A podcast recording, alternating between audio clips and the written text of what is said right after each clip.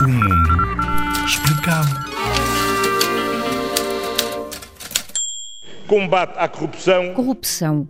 Essa palavra que já deves ter ouvido muitas vezes significa decomposição, algo que se está a estragar. É a corrupção, é a fraude, é a, a, falta de ética, são os conflitos de interesse da nossa vida no planeta. E no que toca às relações entre as pessoas, significa oferecer algo para obter vantagem em negócio. Há um problema estrutural de falta de transparência. Ou favorecer uma pessoa e prejudicar outra. Agora imagina todo o mundo a fazer isto. Dá que pensar na injustiça que pode prejudicar especialmente os mais pobres, não achas?